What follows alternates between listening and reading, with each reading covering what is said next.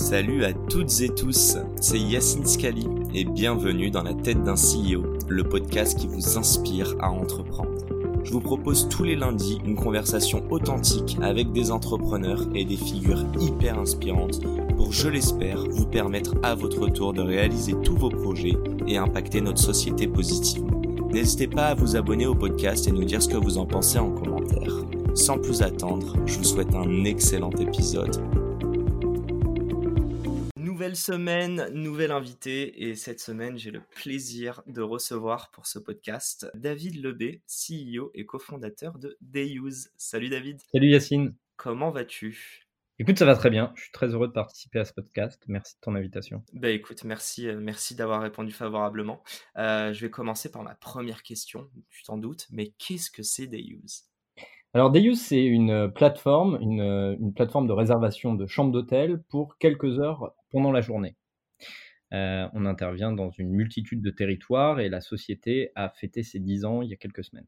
Ok, donc 10 ans d'existence et vous, si je comprends bien, vous êtes spécialisé dans la réservation. Donc tu parles de plage horaire dans la journée, c'est-à-dire que vous n'avez aucune capacité de réserver, euh, en tout cas des users, de réserver une, euh, une nuit d'hôtel classiquement. Non, en effet, c'est pas notre métier. Il y en a qui l'adressent très bien et depuis très longtemps. On les connaît tous, hein, les grandes plateformes de réservation qu'on appelle les OTA, euh, Online Travel Agency, euh, type Booking, Expedia. Ils ont, ils ont, mm. ils ont, ils ont créé ce, ce, levier de réservation il y a maintenant euh, plusieurs décennies. Et nous, en fait, on, on a créé une diversification euh, au travers de la commercialisation de chambres d'hôtel pendant des créneaux horaires de quelques heures, en matinée, en journée ou en soirée. Euh, mais effectivement, c'est pour une consommation euh, relativement restreinte en termes d'horaire, mais avec un prix qui est lui aussi adapté à l'usage, c'est-à-dire payer le juste prix pour la juste consommation. Ok, super clair et, euh, et je pense que ça intéresse tout le monde de connaître de comprendre pardon la genèse du projet. juste avant ça, est-ce que tu peux nous faire un, un, petit récap de ce qui s'est passé depuis 10 ans? Donc en termes de levée de fonds, en termes de, euh, euh, je ne sais pas si tu peux nous communiquer le nombre de, users ou, une tranche en tout cas, mais essayer de comprendre, euh, vous êtes parti de quoi et vous en êtes où aujourd'hui? Bah, On a eu beaucoup d'étapes dans, dans, une vie qui est déjà assez longue pour une startup, 10 ans. au début, on a structuré une société avec nos fonds propres, on a créé la société avec un capital de 4000 euros, donc c'était très faible, mais on n'avait pas vraiment de, de, de de barrières technologiques à mettre en place. On y reviendra probablement dans le podcast, mais euh, on a d'abord éprouvé euh, notre modèle euh, avec nos fonds propres. On a généré des revenus qui nous ont permis de réinjecter dans la société. au bout de cinq ans, on a décidé de faire notre levée de fonds, ce qui est assez, assez long en termes de, de démarrage avant de faire une levée de fonds. mais c'est un choix à un moment donné qu'on a pris et qu'on a décidé de, on a décidé de s'engager dans cette direction. On a donc fait une levée de fonds assez significatif. On n'en a fait qu'une. Euh, c'est une série A euh, de 15 millions d'euros auprès de deux fonds euh, très prestigieux, mais qui nous ont aussi énormément aidés depuis qu'ils sont chez nous. C'est Idinvest Partner et Partech Venture qui nous ont accompagnés sur un tour à fin d'année 2015. Et donc depuis maintenant 5 ans, six ans même, euh, on développe euh, avec plus de moyens euh, la société. On l'a développée sur des verticales internationales, mais pas seulement. Ça nous a aussi permis de créer des nouveaux assets à commercialiser et en l'occurrence ce qu'on appelle les early break, c'est-à-dire les day use en matinée, les late break, qui sont des day use en soirée, ce qui n'était pas le cas avant l'arrivée des investisseurs, et bien sûr avec euh, des nouveautés qui vont arriver en 2021, euh, sur lesquelles on a beaucoup travaillé justement pendant cette, euh, cette année un petit peu compliquée de 2020, et donc on va sortir des nouveaux assets, et notamment la commercialisation de piscines, et uniquement d'espaces de piscine, c'est-à-dire que dans quelques mois, on pourra effectivement aller directement réserver une piscine d'un grand hôtel sans réserver de chambre. Euh, alors trop d'infos pour moi à digérer. La, première, et on va, on va décortiquer tout ça. Euh, je l'ignorais, mais du coup, pendant 5 ans, vous avez bootstrappé donc, la boîte avant d'aller lever directement 15 millions. Euh, pourquoi? Est-ce qu'il y a une stratégie dedans? Est-ce que justement euh, tu voyais les VC comme Satan et tu voulais pas t'en rapprocher? Ou au contraire euh, à un moment tu t'es dit que c'était le bon moment? Pourquoi en fait? Est-ce qu'il y avait un enjeu stratégique à ce moment? Et, si tu peux peut-être nous communiquer une ou deux métriques, essayer de comprendre. Tu as présenté un dossier avec quelle croissance ou quel CA, combien de, de, de, de users à ce moment-là? Alors en fait, bon, on a effectivement levé en fin d'année 2015. pourtant, on discutait avec des VC au moins deux ans avant l'arrivée et, cette série A. Euh, pourquoi est-ce qu'on ne s'est pas engagé euh, dans une direction de, capital risque pour nous permettre de développer plus rapidement la société? C'est déjà, il faut le remettre dans le contexte. On était, euh, nous, on a créé la boîte fin 2010. On est donc dans les années 2011, 2012, 2013. je vais être très, c'est un peu marrant, mais j'ai mis probablement deux à trois ans avant de me dire qu'on était une start-up. Pour moi, au démarrage, on crée une PME et en fait, le terme startup était beaucoup moins, beaucoup moins connu et commun qu'aujourd'hui. Il y avait beaucoup moins de startups, il y avait beaucoup moins de financement. Pour moi, une startup, c'était Google, Facebook, voilà. c'était pas du tout ce qu'on était en train de construire malgré le fait que très tôt, on est parti quand même sur l'internationalisation, et on va y venir euh, probablement plus tard, on n'a pas attendu d'avoir des investisseurs pour partir à l'international. Dès 2012, on a décidé d'ouvrir d'autres territoires européens. On n'avait pas forcément une grosse nécessité de, de, cash au moment, à ce moment-là, pour continuer à grossir. En fait, on a jusqu'à 2015, on n'avait pas une nécessité euh, d'avoir beaucoup de moyens financiers pour pouvoir grossir assez vite. On a réussi à grossir euh, avec nos fonds propres.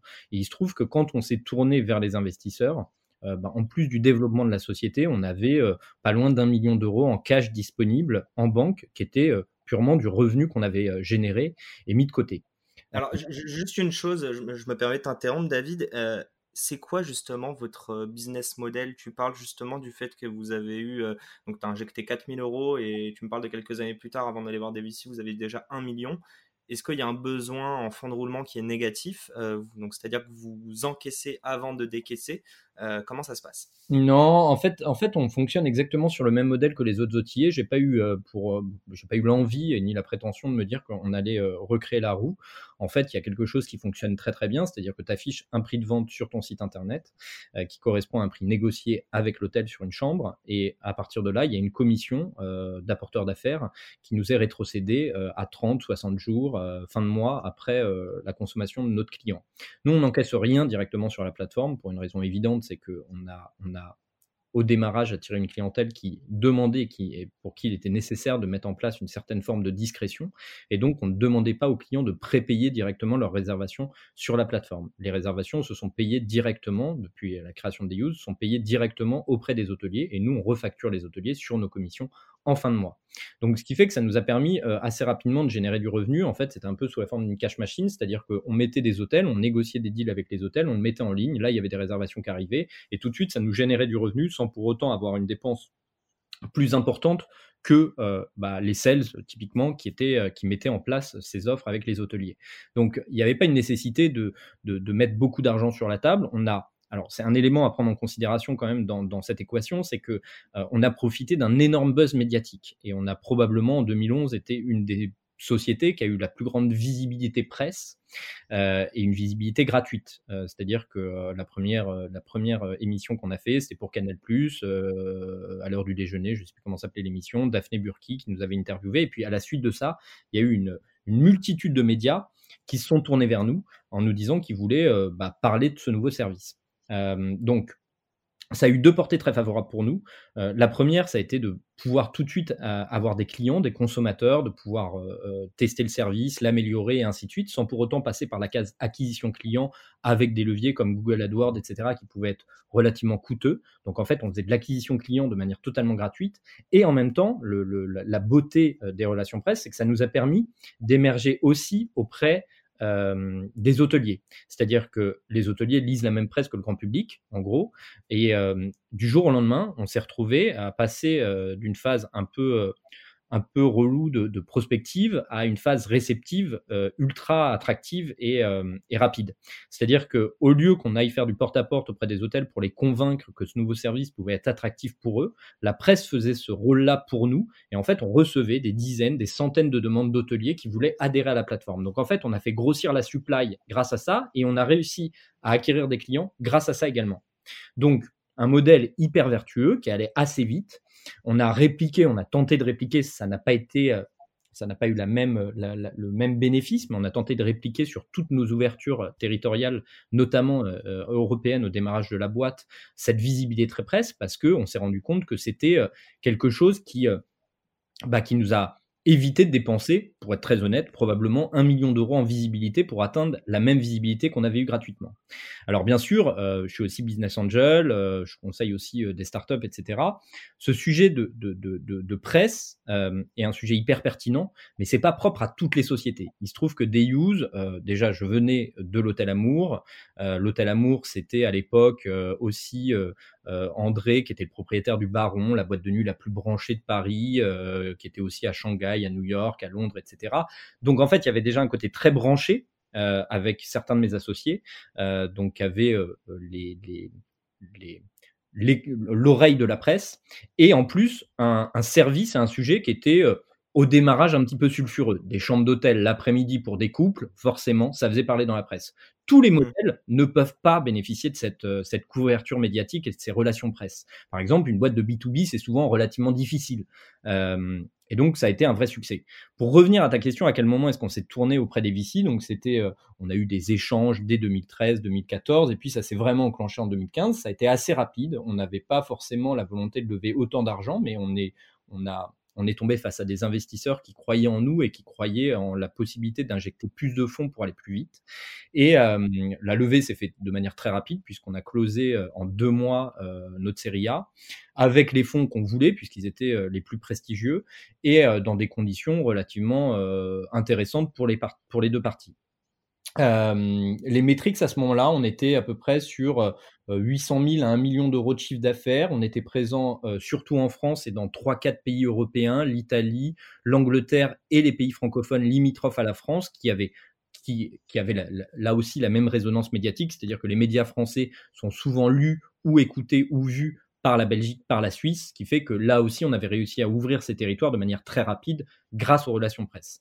Donc, on est allé les voir, on avait un bon business model qui était déjà rentable, on avait réussi à développer la boîte avec un capital très très faible, on adressait, on, était vraiment, on avait une, vraie création de valeur pour l'industrie hôtelière, mais aussi pour les consommateurs, payer le juste prix pour la juste consommation d'un côté, et pour la partie hôtelière, euh, de, de créer de la liberté dans l'expérience, et donc finalement de prendre les assets de l'hôtel, les assets de l'hôtel et de les découper de manière à les, à, les, commercialiser différemment, mais mieux commercialiser. Donc en fait, toutes les planètes se sont alignées à un moment donné. On avait déjà euh, prouvé notre capacité à développer la boîte, on avait déjà prouvé la capacité à partir sur d'autres territoires que le territoire euh, français. Euh, on répondait à un intérêt de l'industrie, on répondait à un intérêt consommateur, et donc c'est là où ça a déclenché effectivement beaucoup d'intérêt des, des investisseurs, et on a choisi les meilleurs. Excellent euh, est très très clair. J'aimerais juste faire une parenthèse. Euh, Hôtel Amour que je recommande fortement. je voudrais te remercier euh, encore une fois et publiquement, euh, David. Tu es le seul de tous mes invités à m'avoir proposé de tester ta, solution que j'ai accepté sans, hésiter 30 secondes. Et du coup, l'Hôtel Amour, je recommande fortement. Un peu mieux de le faire avec un, un ou une conjointe. Mais, mais voilà, juste pour revenir sur, sur, ce que tu disais, il y, a une chose qui m'a un peu interpellé. bon, la value proposition est, très clair, je pense, pour euh, les users comme tes clients.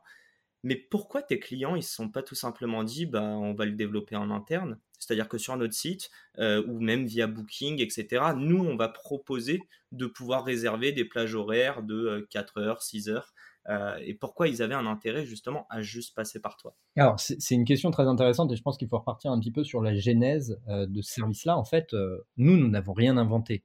Le day use se faisait déjà et se pratique depuis que les hôtels existent. maintenant, c'était pas du tout digitalisé et c'était pas du tout industrialisé. Ce qui fait que c'était à la tête du client, c'est-à-dire que, en fait, c'est comme ça d'ailleurs que l'idée m'est venue. Je, je, vais même repartir peut-être sur, sur la genèse de l'idée. Moi, j'ai fait six ans d'école hôtelière à, à, Ferrandi, euh, une école hôtelière euh, française. Euh, j'ai travaillé dans des grands hôtels, dans des grands groupes comme Accor, Starwood, Millennium et Copthorne Hotel, etc. J'avais déjà monté une société avant de monter des Use, euh, qui n'avait rien à voir d'ailleurs dans le secteur hôtelier. C'était de l'événementiel pour, pour des, des de, du wedding planner en fait. On avait, on avait importé ce modèle-là de, des États-Unis et on était organisateur de très gros mariages à très gros budget avec beaucoup d'intervenants. Bref, euh, je me retrouve à un moment donné dans mon parcours à travailler avec la famille Coste, à prendre la direction de l'hôtel Amour, euh, un, job absolument génial, passionnant, euh, dans un établissement qui était pour moi le meilleur hôtel du monde, encore aujourd'hui, avec un côté très proche des clients, un lieu plus artistique que luxueux, Euh, une déco incroyable. Une déco incroyable, des chambres toutes différentes, euh, une chambre recouverte de boules à facettes au plafond, enfin des, intervenants comme Sophie Cal, comme Alexandre de Bétac qui avaient fait des chambres, etc. Donc beaucoup d'artistes qui avaient conçu leur propre chambre. Un job, mais le job de rêve. Pendant quatre ans, je me suis totalement éclaté. Et puis à un moment donné, euh, dès le début d'ailleurs à l'arrivée à l'hôtel Amour, déjà de par son nom, de par ce qu'il est véhiculé dans la presse, etc. J'avais euh, quotidiennement beaucoup de demandes euh, euh, qui arrivaient par téléphone ou par des clients en, direct, en walking quand ils arrivaient à l'hôtel, qui me disaient voilà j'aimerais bien pouvoir louer une chambre pour quelques heures en journée. Alors au début, je proposais le même prix que la nuitée, tu vois, par réflexe, parce que en fait, le coût d'une chambre, en fait, c'est son coût d'entretien et son coût de, linge, d'aménities, etc. Donc pour moi, ça coûtait le même prix à refaire une chambre. Et dès que j'annonçais le même prix euh, que, la chambre en nuitée, bah, je sentais une, petit, un petit, une petite gêne des consommateurs qui ne comprenaient pas pourquoi est-ce que pour utiliser une chambre 4 ou 5 heures, ils allaient payer le même prix que quelqu'un qui allait l'utiliser 21 heures, puisque les check-ins se font à 15 heures et les check-out à midi. Quand je proposais un discount, même relativement réduit, euh, de, 30%, bah, ça déclenchait euh, l'intérêt et euh, la vente. Euh, je pouvais pas répondre, on, avait un hôtel de 24 chambres et on pouvait pas répondre à la totalité des demandes que j'avais quotidiennement.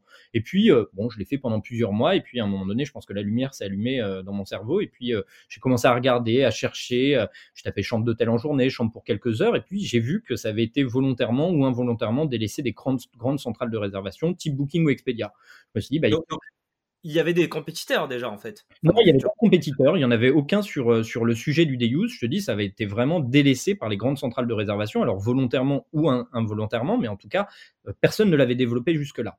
Euh, mais il n'y a aucun petit qui s'est lancé sur une offre similaire, même un hôtel particulier, hein, sans que ce soit une plateforme de. Tu as raison, certains hôtels le faisaient, mais c'était souvent à la tête du client. Et puis, personne, aucun hôtel n'avait envie de le mettre sur sa façade. Pourquoi? Parce que mettre sur sa façade, à l'époque, hein, je te parle de ça il y a 10 ans, on commercialisait des chambres d'hôtel en journée, tu vois, sur un 4 ou 5 étoiles assez romantique de quartier, bah, une certaine euh, catégorie de clientèle, euh, monsieur et madame Michu, 65 euh, ans, qui vient chaque année pour fêter son anniversaire de mariage, aurait peut-être vu l'hôtel différemment et ça aurait dégradé l'image de l'hôtel au père d'une certaine clientèle. Donc en fait, tous les hôteliers le faisaient un peu sous le manteau, à la tête du client, et nous, on a juste en fait bah, déjà dynamisé le secteur hôtelier en expliquant que plus il y aurait d'hôtels à le faire, plus ça intéresserait les consommateurs, et puis en fixant des règles bien établies avec les partenaires hôteliers et en digitalisant, en proposant une offre très exhaustive au travers de, ce qui représentait à l'époque des outillés, donc l'équivalent d'un booking, mais pour la journée.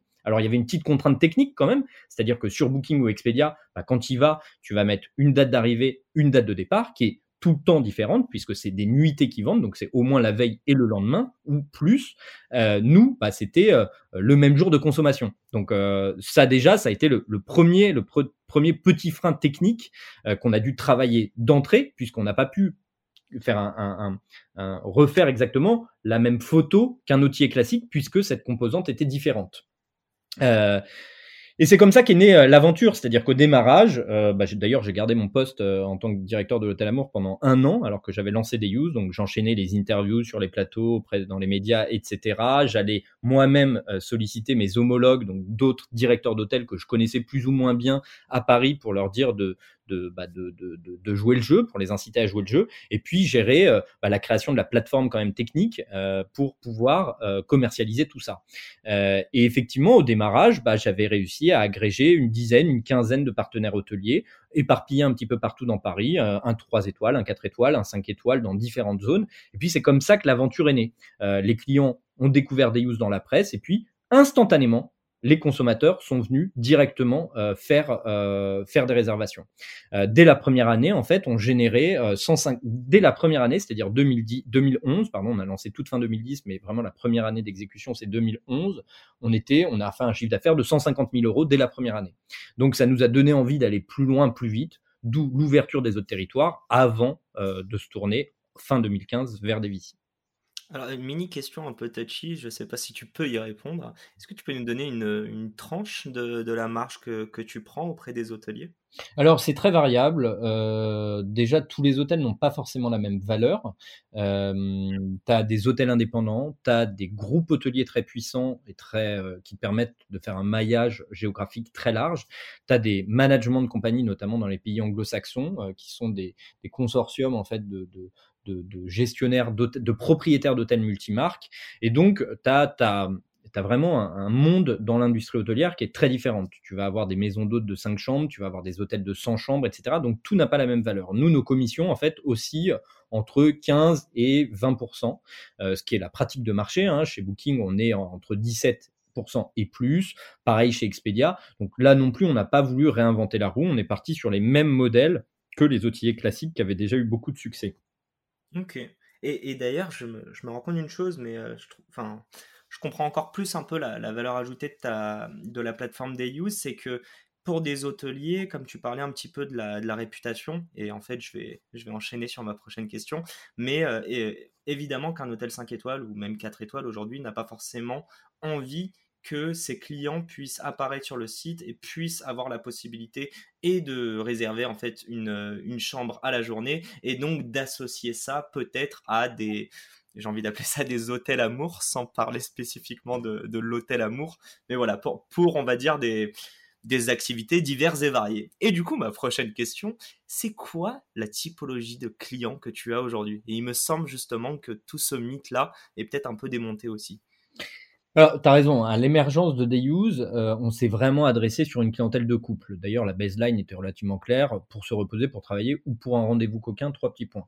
Euh, donc, effectivement, on ciblait trois typologies de consommateurs celui qui vient pour se reposer, pour travailler ou pour vivre une aventure personnelle dans une chambre. Une chambre, c'est avant tout un espace privé euh, dans lequel on peut y faire ce qu'on veut, qui nous appartient pendant le temps imparti, le temps réservé. En fait, oui, en pénétrant le marché français, parce que un marché très latin, avec une culture du 5 à 7, on a vite été, euh, euh, pas catalogué, mais pas loin, comme euh, un peu les hôtels pour des aventures l'après-midi pour les couples. Et puis, assez rapidement, on s'est rendu compte qu'on avait finalement qu'on pouvait adresser beaucoup de cibles totalement différentes. Et en fait, depuis dix ans, euh, les, use cases n'ont pas cessé d'évoluer et de grossir. C'est-à-dire qu'aujourd'hui, on a plus de 100 use cases différents à travers le monde, suivant euh, les territoires sur lesquels on est. Alors, bien sûr, dans les plus importants, on les a catégorisés en trois grandes familles. Il y a effectivement euh, ce qu'on va appeler le, le travel, le transit, c'est-à-dire des gens qui ont des problématiques euh, dans leur parcours euh, de voyage, c'est-à-dire un vol annulé, un vol retardé, une longue escale, etc. Là, on est vraiment l'alternative au, lobby d'aéroport dans lequel tu vas attendre pendant 4 ou 5 heures un vol mal installé sur un fauteuil, à pas pouvoir recharger ton téléphone, etc. On est une vraie alternative à ça. Ça, cette, catégorisation de clients représente à peu près 30% de nos consommations, enfin représentait avant 2020, euh, on, on, y reviendra, mais en tout cas a toujours représenté 30% euh, de nos usages. Euh, ce qui est intéressant aussi de constater, c'est que finalement, sur nos 6500 hôtels partenaires à travers le monde, 30% de notre offre euh, hôtelière est située dans les zones d'aéroport ou dans les zones de gare. La deuxième typologie de clientèle qu'on a, c'est effectivement des gens qui vont venir pour travailler, pour faire des réunions, pour s'isoler. et là, c'est ce qu'on va appeler la, partie business. Euh, rentre dedans également d'autres typologies d'usage comme des interviews d'artistes, des showrooms, des présentations presse, des présentations produits et ainsi de suite, des shootings et autres. la troisième catégorie, qui est effectivement la plus importante, c'est le loisir. Et dans le loisir, on va essentiellement retrouver des couples qui veulent avoir des capsules euh, euh, privées pour pouvoir se retrouver, pour pouvoir pimenter sa vie de couple, pour pouvoir se retrouver de manière, euh, surtout les, jeunes couples qui ont des enfants, pour pouvoir se retrouver dans un cadre différent que euh, le lit conjugal euh, à côté de la chambre des enfants. donc on vient mettre du piment dans la vie des couples aussi grâce à ça. Et voilà les différents cas d'usage. Je vais t'en donner un autre, et là, je vais parler, par exemple territorialement. Effectivement, en France, on, a, on s'est fait connaître au travers d'une clientèle infidèle au démarrage. Puis ça a évolué, et puis des consommateurs, des, couples euh, légitimes se sont retrouvés à utiliser nos services. Mais par exemple, quand on a pénétré un certain nombre de territoires asiatiques, et notamment Hong Kong, on s'est rendu compte que euh, nos pics de consommation, à l'inverse de la France, ou en tout cas euh, de l'Europe, étaient, euh, qui, sont faits du lundi au vendredi, nos pics de consommation en Europe, avec euh, bah, moins de consommation le week-end. en revanche, à Hong Kong, on voyait des énormes pics de consommation sur les samedis et dimanches. On a fait des surveys, on a échangé avec nos clients, avec nos hôtels, etc. Et ce qu'on s'est aperçu, c'est que finalement, c'était exclusivement des couples légitimes qui vivent à deux ou trois générations dans des petits appartements à Hong Kong et qui, pour des anniversaires de mariage, pour pimenter leur vie de couple, etc., vont consommer effectivement euh, des hôtels pendant l'après-midi, euh, les week-ends. Parallèlement à ça, par exemple, au Brésil, bah, il y avait ce qu'on appelle les love hotels et on a été un remplacement des love hotels au Brésil pour éviter que des couples qui vivent assez tard chez leurs parents qui sont, euh, bah, le, Brésil est un pays assez, assez euh, religieux et qui ne sont pas forcément mariés, euh, puissent avoir la possibilité de se retrouver autrement que dans des love hotels très marqués et très spécifiques, plutôt en se retrouvant dans des hôtels classiques au centre des villes. Ok. juste pour comprendre une, une petite chose, c'est quoi la proportion des trois grosses catégories que tu nous as données. En fait, surtout la dernière, elle représente combien Alors, la dernière, elle représente entre 40 et 50% Le loisir est notre partie la plus importante. Euh, après, je, te parle des chiffres de 2019, puisque les chiffres ont été euh, euh, globalement perturbés en 2020. Bah, déjà parce qu'il y a eu beaucoup de fermetures.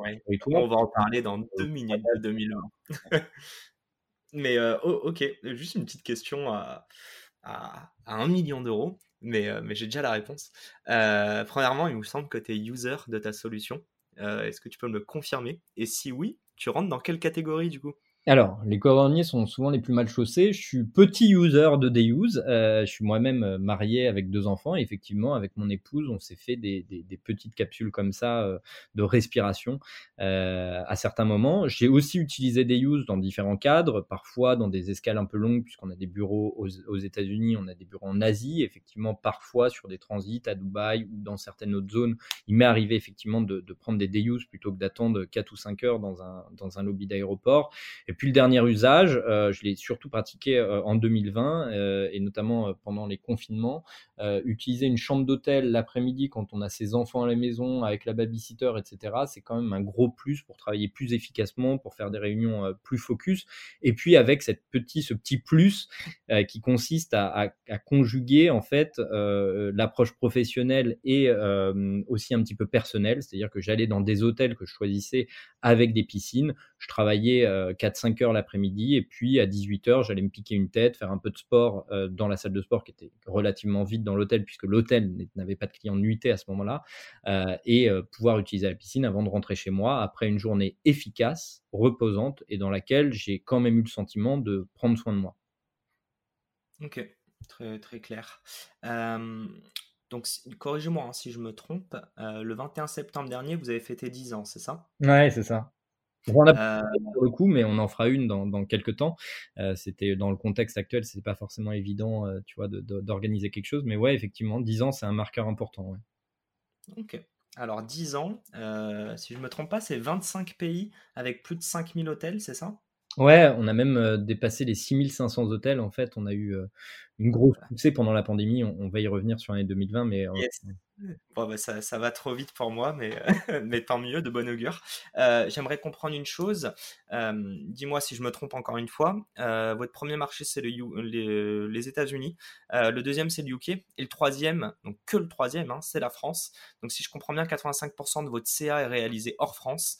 donc là, c'est une question qui est très très large. Mais comment, à quel moment et pourquoi tu t'internationalises. Et là, on va parler, tu nous as parlé du Brésil, tu nous as parlé de l'Asie, là, je viens de parler du UK et, et des États-Unis.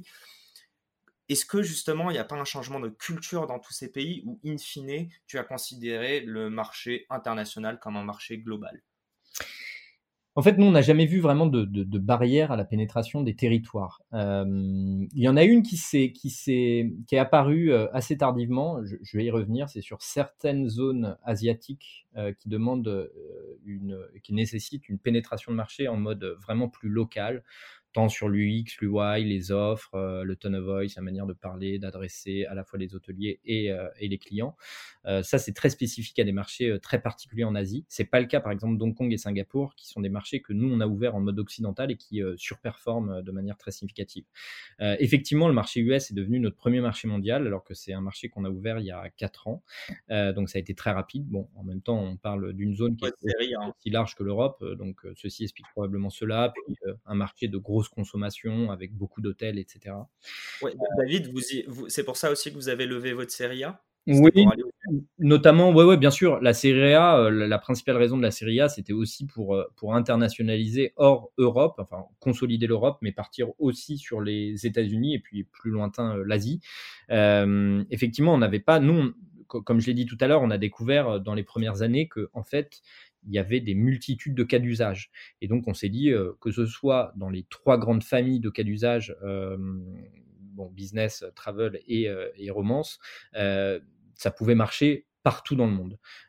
partout dans le monde, il y avait des hôtels. Tous les hôtels étaient déjà habitués à travailler avec des outillés. On s'est dit, OK, on n'a pas de en plus, on n'a pas de barrière technologique nous empêchant de pénétrer euh, des territoires. Euh, entre-temps, dans les premières années, on avait vu aussi émerger un certain nombre de concurrents, un aux États-Unis, un en Italie, un en Espagne, et ainsi de suite. Et on s'est dit qu'il n'y avait pas de barrière technologique, mais que la barrière, en fait, c'était la pénétration des marchés. Plus on irait vite, plus on consoliderait des barrières qui empêcheraient des concurrents de venir euh, sur ces territoires-là. Chose qui s'est passée puisqu'on est ultra leader, puisque nos trois plus grands concurrents derrière nous représentent à peine 20% euh, de nos chiffres à eux trois consolidés. donc oui, ça a marché. C'était nécessaire d'aller vite et de se concentrer surtout sur la pénétration des marchés et l'international. Alors forcément, ça a été un gros enjeu de lancer les États-Unis, surtout quand on avait déjà correctement lancé l'Europe. ça n'a pas été fait facilement et je me souviens encore de toutes ces petites phrases que tout le monde me disait. Tu vas les États-Unis, tu dois éprouver, tu vas te, tu, vas te planter euh, pendant les là ou les deux premières années, etc. Je me disais oui, oui, nous on va savoir faire, il n'y a pas de problème. Et puis finalement, effectivement, comme tout le monde, on a mis du temps à réussir à craquer euh, le territoire américain. Mais à l'inverse de tout le monde, et ça c'est quand même un point qui est assez, qui est assez marrant. Euh, en général, tous les spécialistes des États-Unis te disent, nous ont dit en tout cas, qu'il fallait adapter, repenser notre service. Chose qu'on a voulu faire, et c'est comme ça qu'on s'est planté pendant les deux premières années. Au bout de deux ans, j'en ai eu marre de travailler avec des spécialistes américains qui me disaient tout le temps les, changements? Bah, les changements, c'était par exemple, tu vois, comme je l'ai dit tout à l'heure, on n'a jamais fait payer nos consommateurs lors de la prise de réservation. Les consommateurs payent quand ils arrivent à l'hôtel, ce qui crée une très grosse souplesse et flexibilité. C'est-à-dire que quelqu'un qui n'y va pas, quelqu'un qui n'annule pas, même quelqu'un qui annule, bah, il n'est pas chargé. C'est-à-dire que ça crée une énorme souplesse dans la consommation. Et je vais y revenir, notre consommation, c'est souvent une consommation locale. Donc euh, la personne qui envisage de faire un day demain, bah, il suffit que le lendemain, à l'heure du déjeuner, son boss lui pose une réunion, bah, en fait, il va l'annuler et le rebooker pour le surlendemain. Donc il fallait une très grosse forme de flexibilité.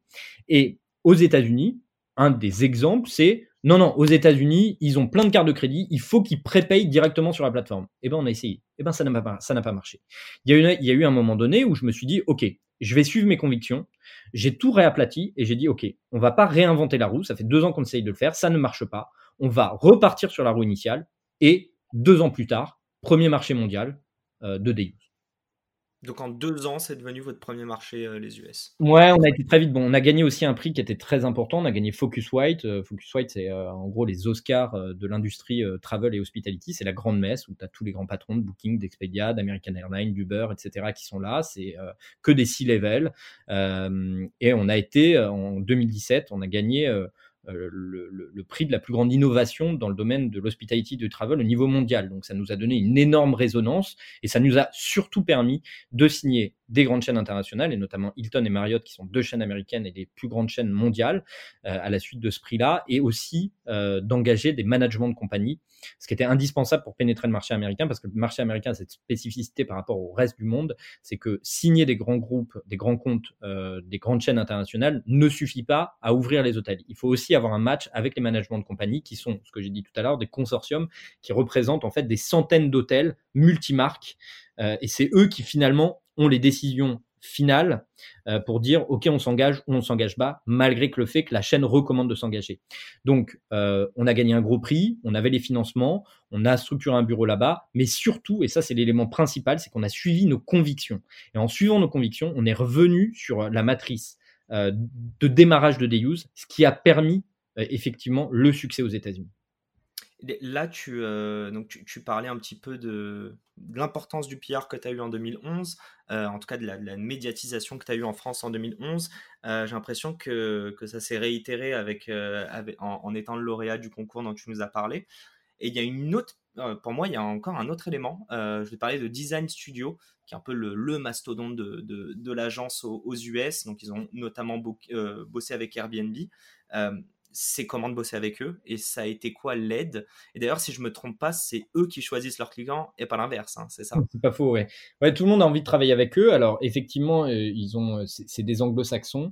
Euh, ils ont effectivement un office aux États-Unis, mais c'est avant tout une boîte anglaise avec cet ADN vraiment londonien. Euh, pour nous, alors le, sujet de Design Studio, c'est pas intervenu très très tôt. Euh, c'est-à-dire qu'en 2019, fin 2019, on a décidé de rebrander des use, euh, de lui donner des nouvelles couleurs, notamment pour les 10 ans, mais surtout parce qu'on voulait, on voulait adresser à partir de 2020, mais ce qui a été repoussé en 2021, des nouvelles verticales. Et hmm. pour pouvoir faire ça, mais surtout, il y avait un élément de fond, c'est-à-dire qu'on voulait basculer d'un Booking vers un Airbnb. Pourquoi? Et je vais l'expliquer. En gros, Booking, c'est très très bien, hein, c'est le supermarché des hôtels, mais c'est c'est pas du tout aussi, euh, aussi euh, expérientiel qu'Airbnb. En fait, on voulait passer, on a très bien répondu à l'usage de nécessité, c'est-à-dire que tous les gens qui avaient besoin effectivement de trouver un day use, on les adressait, on leur proposait un service très adapté et ils venaient consommer. Euh, mais à un moment donné, dans l'histoire de day use, j'ai voulu, voulu prendre une nouvelle direction, écrire une nouvelle, des nouvelles lignes, et qui était une ligne beaucoup plus expérientielle. C'est-à-dire que je voulais qu'on adresse une clientèle qui avait besoin de manière indispensable de trouver une chambre d'hôtel en journée, mais qui allait se projeter au travers d'une expérience de chambre d'hôtel en journée, et là rentrer plus dans un mode expérientiel que de nécessité. Pour pouvoir faire ça, ça demandait plusieurs choses, donc un rebranding de la marque pour changer les couleurs, le logo, le tone of voice, etc. Il va y avoir des bonnes surprises qui vont sortir euh, très bientôt. Euh, on a finalisé le travail, et aussi créer bah, des nouvelles verticales, ce que j'ai évoqué tout à l'heure, notamment la commercialisation des espaces de piscine, mais pas seulement, mais je peux pas tout dire aujourd'hui, euh, même si je, donne déjà quelques informations. Euh, pour pouvoir faire ça, on s'est attaché effectivement les services de Design Studio, qui pour moi est la meilleure agence de branding au monde, mais c'est quelque chose qui a été assez récent, c'est-à-dire que le marché numéro un était déjà le marché américain, et effectivement on s'est tourné vers eux pour rebrander des use. Alors qu'est-ce que c'est? Commencer de travailler avec eux, bah, c'est extraordinaire, c'est extrêmement palpitant. Et bien sûr, on n'a pas choisi Design Studio comme ça tout seul, on a benchmarké, on a rencontré énormément d'agences de rebranding françaises, anglo-saxonnes, etc. Et ceux qui nous ont fait effectivement la meilleure impression, c'était Design Studio, parce qu'ils ont une manière, une approche euh, de, la, de la marque qui est... Euh, qui est à 360 degrés, ce qui n'est pas le cas de toutes les agences. Et puis, il y avait une vraie valeur dans, dans, dans leur proposition. Euh, on sentait déjà qu'ils avaient testé le service, ce qui n'était pas le cas de toutes les agences, aussi surprenant que ça puisse paraître. Certaines agences qui, qui, qui prétendaient pouvoir rebrander des use au moment où ils nous présentaient leur, leur, leur proposition, euh, bah, je demandais s'ils avaient testé le service et certains n'avaient même pas testé le service. Bon, c'était clairement deal breaker pour moi, hein, évidemment. Euh, Mais Design Studio l'avait testé, mais au-delà de le tester, ils l'avaient testé avec des caméras embarquées. Ils avaient échangé avec des hôteliers pour savoir. Enfin, c'était c'était déjà génial, quoi. Euh, tu vois, la réponse à l'appel d'offres, Design Studio, c'était 120 slides, alors que les autres c'était 20 slides. Tu vois, c'était. J'avais déjà quasiment une nouvelle marque quand ils sont venus me présenter l'appel d'offres. Après, travailler avec eux, ça a été extraordinaire parce qu'on a impliqué toutes les équipes en interne de Deuse, que ce soit de la comptabilité comme des sales, comme du market, de la tech, etc.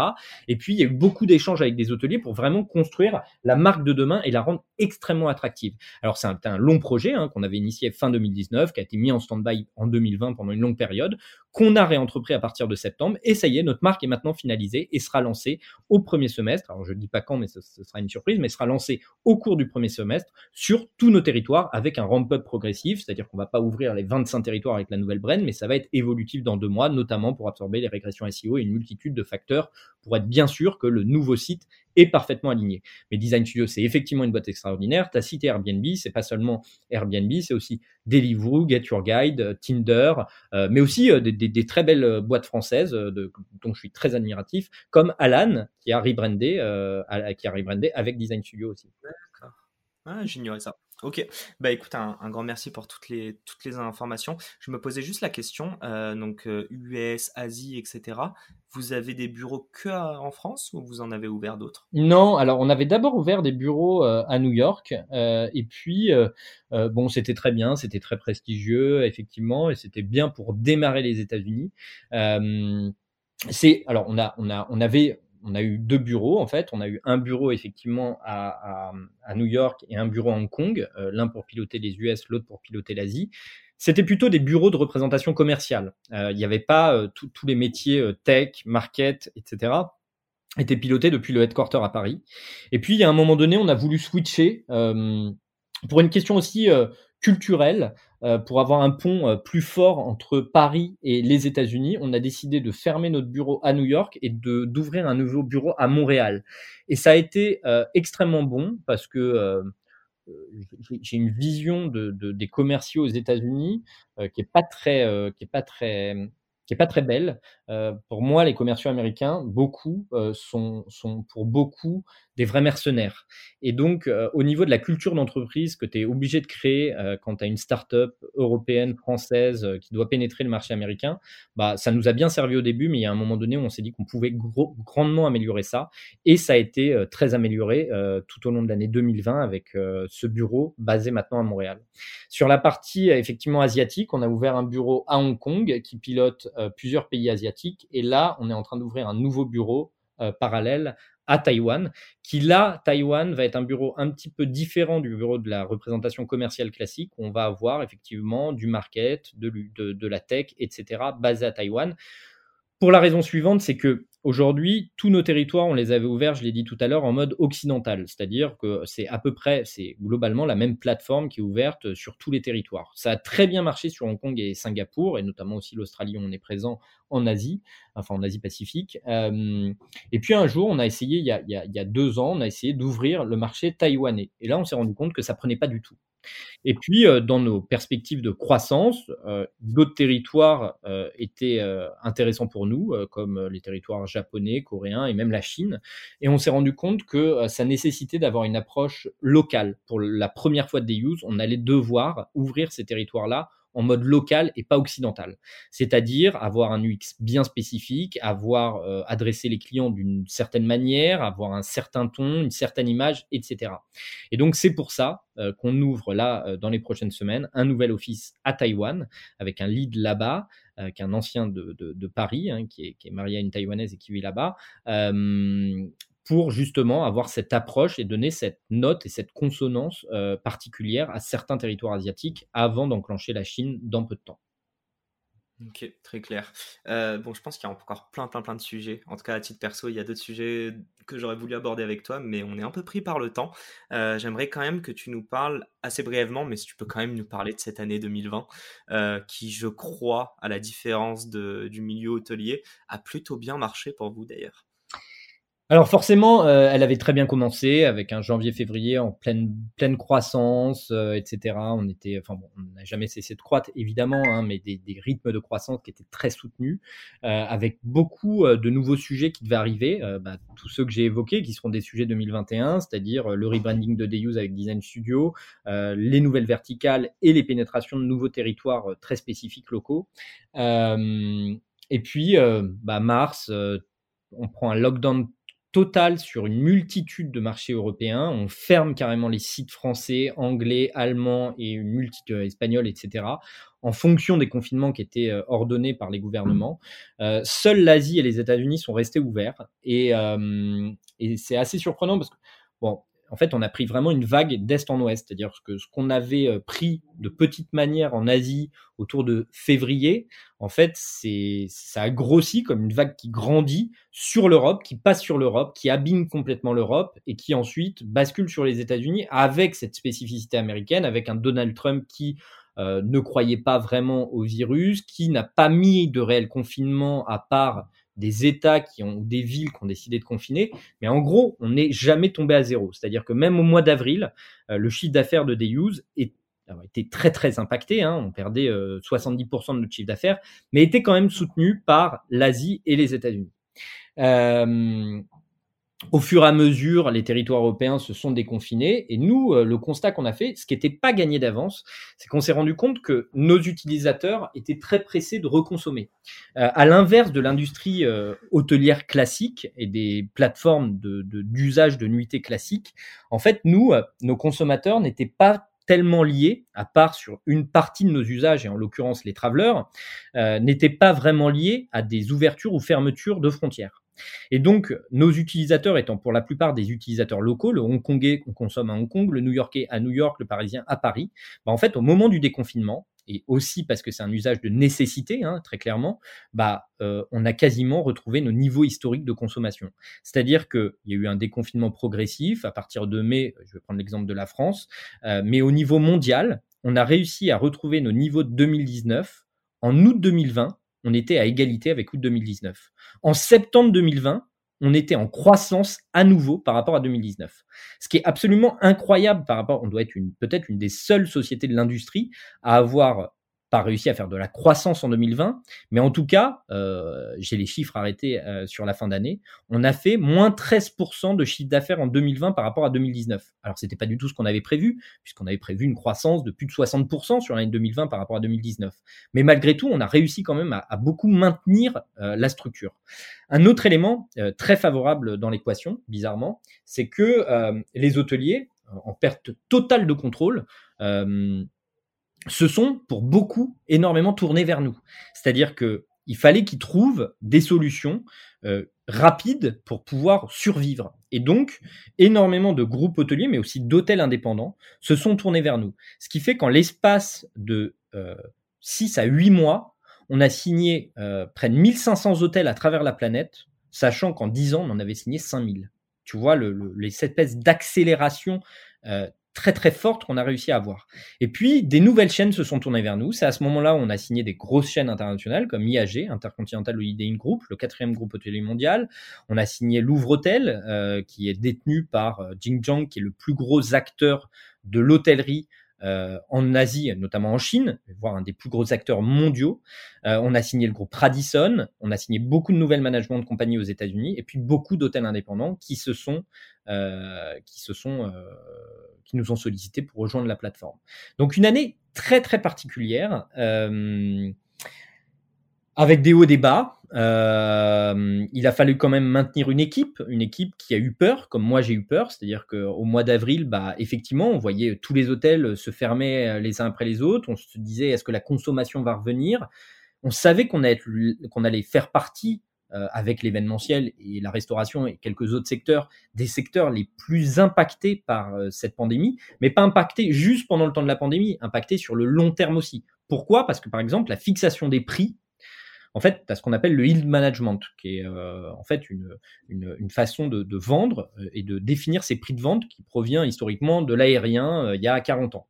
Et en fait, c'est ultra pratiqué. Tous les hôtels pratiquent le yield management. Le yield management, c'est fixer ses prix en fonction de l'offre et de la demande, en gros. Donc, forcément, un hôtel parisien qui va vendre euh, quand il n'y a pas d'événement à Paris, à 200 euros, est susceptible de vendre cette même chambre en pleine Fashion Week ou en plein euh, Salon Cardio ou en plein euh, Mondial du, du, Bourget, par exemple, peut vendre ses prix x2 ou x3. Et nous, nos prix de vente en day use sont calculés par rapport au prix de vente de nuitée. C'est-à-dire que nous, on, met un discount sur nos prix de vente par rapport au prix de nuitée. Mais les prix de nuitée, qui étaient, je vais prendre un exemple, l'hôtel 4 étoiles qui vendait à 200 euros, que nous, on vendait à 100 euros par exemple, bah, s'est mis à complètement casser ses prix puisqu'il avait plus de clientèle de nuitée pour pouvoir essayer d'attirer le peu de clientèle qu'il y avait sur la nuitée, a complètement dégradé ses prix et donc est passé de 200 à peut-être 120 euros. Ce qui fait que nous, ça a eu aussi un impact chez nous. On a dû basculer nos prix de vente de 100 à 70 euros. Donc une perte de revenus à ce moment-là. Euh, mais bon, avec euh, des marchés qui ont gardé de la croissance et des croissances assez incroyables, c'est-à-dire que les territoires asiatiques dans toute l'année 2020, on conservait des croissances supérieures à trois chiffres. Et pour, par exemple, le marché singapourien, on a fait une année à 300% de croissance en pleine pandémie, ce qui est complètement extraordinaire. si, euh, je comprends bien, en plus de ça, euh, ton panier moyen a baissé, mais du coup, ton, le volume a augmenté. Ouais, ça a été compensé effectivement par une certaine forme de volume euh, sur certains territoires.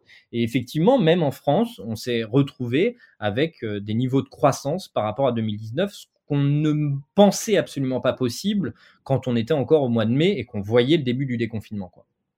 Ok. Écoute, je, vous souhaite hein, à que 2021 soit encore mieux que 2019. Euh, ça touche à sa fin. J'ai quand même deux petites questions à te poser euh, euh, pour retourner vraiment dans la tête du CEO.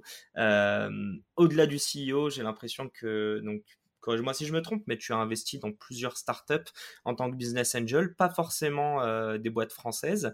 Il me semble que tu épaules aussi des entrepreneurs. Donc une question qui est très très globale, mais j'aimerais juste avoir toi.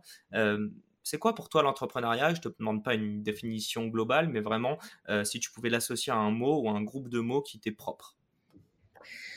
Alors, c'est vaste, l'entrepreneuriat, c'est prendre du risque, euh, avoir une vision d'avenir et euh, vouloir la mettre en place avec euh, des forces autour de toi. c'est de répondre à un intérêt, un intérêt de consommateur. et oui, effectivement, j'interviens comme business angel dans différentes sociétés. Alors, dans lesquels je m'investis d'ailleurs euh, plus ou moins en fonction de l'attente euh, des, des, des, des, fondeurs, des CEO, etc., de ce que je peux aussi apporter euh, à la boîte. Je pars du principe que c'est intéressant d'être business angel s'il y, a, s'il y a un apport à l'entreprise qui peut être fait. Donc c'est pas que financier, quoi. Non, c'est pas que financier, c'est c'est pas que philanthrope non plus évidemment, mais c'est un entre-deux entre la volonté de transmettre ce que j'ai reçu aussi, euh, la volonté de m'intéresser à d'autres business parce que euh, bah, je retire beaucoup d'enseignements aussi euh, de boîtes que j'accompagne qui font des choses très bien, qui ont su d'ailleurs pour certaines grossir plus vite que nous. J'ai été un des premiers investisseurs dans Miro et bon, on connaît l'histoire de Miro qui est devenue 100 fois plus grosse ou 10 ou 100 fois plus grosse que des use. donc j'ai tiré aussi de l'enseignement de, de, ce qui avait été exécuté là-bas. Et puis et puis non, je trouve que c'est c'est quand tu es entrepreneur, tu as tu souvent d'autres idées aussi, tu as souvent euh, envie de regarder d'autres sujets, mais euh, tu dois rester impérativement focus sur euh, l'exécution et sur la confiance qu'on a mis entre tes mains. Et je trouve que le meilleur, tu vois, monter une multitude de boîtes en même temps, je trouve pas que ce soit très logique quand tu dois exécuter très fort et très vite. en revanche, voilà, mettre des petites billes euh, dans différentes sociétés auxquelles je crois ou dans des entrepreneurs euh, qui me font vraiment vibrer, bah, je me dis qu'un jour ou l'autre, euh, bah, je m'y intéresserai peut-être de plus près aussi. Et voilà, c'est du partage entrepreneurial avant tout. Quoi. Ok, très clair. Ma dernière question, et après, promis, j'arrête de t'embêter. Euh, tu n'y échapperas pas, je la pose à tous mes invités. Euh, J'aimerais savoir, donc, dans, dans, un monde lointain, euh, si tu pouvais choisir quelqu'un de vivant, mort, euh, fictif ou réel, qui rentrerait à ton board. Donc, ce serait qui et pourquoi? C'est une bonne question. Alors c'est vrai que je ne te l'ai pas posé avant, donc tu n'as pas eu le temps de te préparer. Désolé. Ça n'a pas d'importance, c'est bien d'improviser. Euh, si je devais faire rentrer quelqu'un à mon board, euh, c'est une bonne question. Je pense que je prendrais euh, quelqu'un que j'admire énormément. je pense que je prendrais le CEO d'Airbnb, tu vois, par exemple, parce que parce que c'est quelqu'un je pense que c'est la personne qui a euh, créé le plus de sur les dix dernières années, qui a permis, euh, au travers d'un tremblement de terre hein, très réel pour les, pour les hôteliers, euh, qui a permis finalement de, de, de, de, créer le plus gros électrochoc auprès des hôteliers, qui a nécessité qu'ils se réinventent, mais qui a à l'inverse d'un Uber, je pense, qui n'a pas, euh, qui a perturbé l'industrie pour du bien euh, et surtout qui a permis euh, bah, aux consommateurs d'élargir les usages possibles. et puis bon, qui a, qui a aussi fait créer une magnifique culture d'entreprise, etc.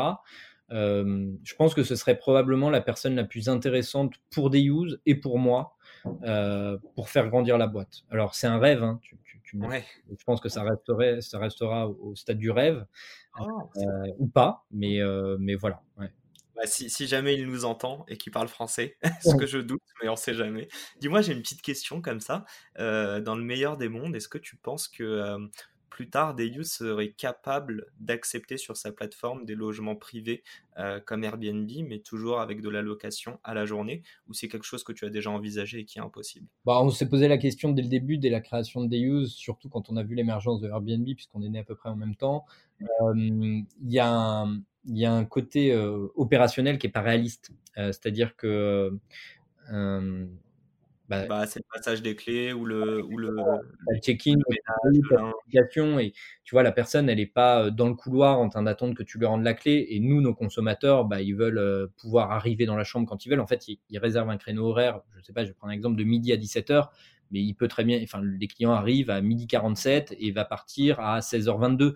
Et tu vois, ça créerait une contrainte de devoir prévenir un autre. Et puis, le côté, ouais, tu vois, t'as pas, le, pas la même notion de service. C'est-à-dire que nous, quand tu réserves un day use, tu as accès à la piscine de l'hôtel, tu as accès à la salle de sport, tu as accès au sauna, tu as accès au room service, etc.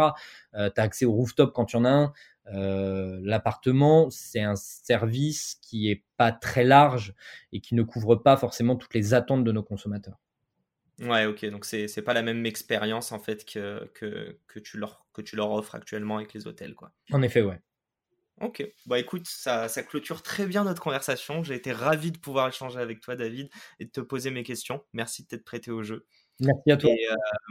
Et, puis, et encore une fois, merci pour ton invitation aussi à l'Hôtel Amour. je recommande à les auditeurs. merci à vous en tout cas de nous avoir écoutés jusqu'à la fin. On a encore une fois un peu dépassé, vous commencez à me connaître, mais en général, c'est parce qu'il y a beaucoup de choses intéressantes. Donc, donc voilà, j'espère que vous avez apprécié autant que moi. Et je vous dis à, à dans deux semaines pour un nouvel épisode. Merci David. Salut. bye bye. Et c'est la fin de cet épisode. Si cet épisode vous a plu, n'hésitez pas à nous soutenir en nous mettant 5 étoiles sur les plateformes, en vous abonnant évidemment et en nous laissant des commentaires. C'est très important et ça fait toujours plaisir. Hâte de vous retrouver la semaine prochaine.